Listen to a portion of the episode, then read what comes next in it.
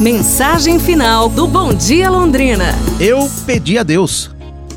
Eu pedi a Deus que tirasse meu orgulho. E Deus disse: Não, não lhe cabia tirá-lo, mas a mim deixá-lo. Eu pedi a Deus que me desse paciência e Deus disse não. Ele disse que a paciência nasce das atribulações. Ela não é concedida, ela é merecida. Eu pedi a Deus que me concedesse felicidade e Deus disse não. Ele disse que me daria suas bênçãos. A felicidade viria de mim mesmo. Eu pedi a Deus que me poupasse do sofrimento e Deus disse não. Ele disse que a dor afasta-me das ilusões da vida e me leva para mais perto de Deus. Eu pedi a Deus que me fizesse crescer na minha vida espiritual e Deus disse não. Ele me explicou que eu deveria crescer sozinho, mas ele vai podar-me como um ramo para que eu produza bons frutos. Eu perguntei a Deus se ele me ama e Deus disse sim.